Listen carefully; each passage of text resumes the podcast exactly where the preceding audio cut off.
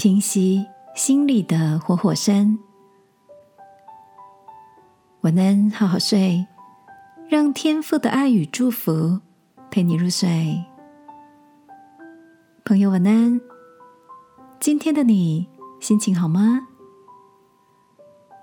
早上，同事 Nancy 拎着早餐走进办公室，带着点懊恼的神情说：“最近我好像常处于火山爆发的状态，尤其是早上要叫爱赖床的儿子起来。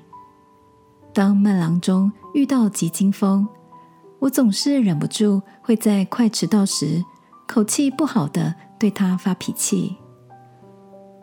送完儿子上学后。” Nancy 在车上边开车边反省，自己应该是因为最近手上的工作量增加，压力变大，所以心里的活火山常常会很活跃。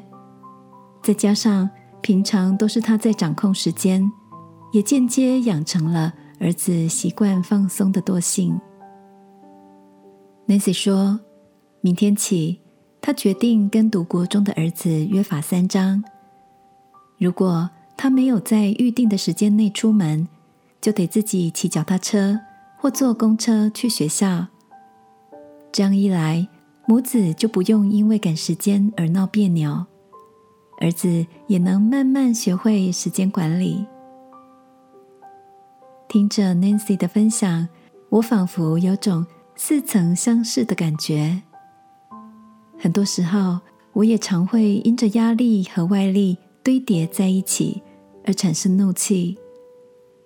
但过去的经验告诉我，只有先平息自己的情绪，不让怒气随意喷发，才能冷静找到处理事情的方法。就像在圣经诗篇里的提醒：当止住怒气，离弃愤怒，不要心怀不平，以致作恶。亲爱的，最近的你是否也常感到莫名的急躁呢？今晚让我陪你一起来到天父面前，在祷告中求他赐下平静的力量，平息我们心中那一触即发的怒火，好吗？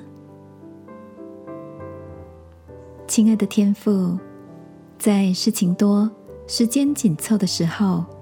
我尤其的没有耐性，求你赐我冷静的智慧，不让怒气断了理智，弄拧的关系。祷告，奉耶稣基督的名，阿门。晚安，好好睡，祝福你有个平静好心情的夜晚。耶稣爱你，我也爱你。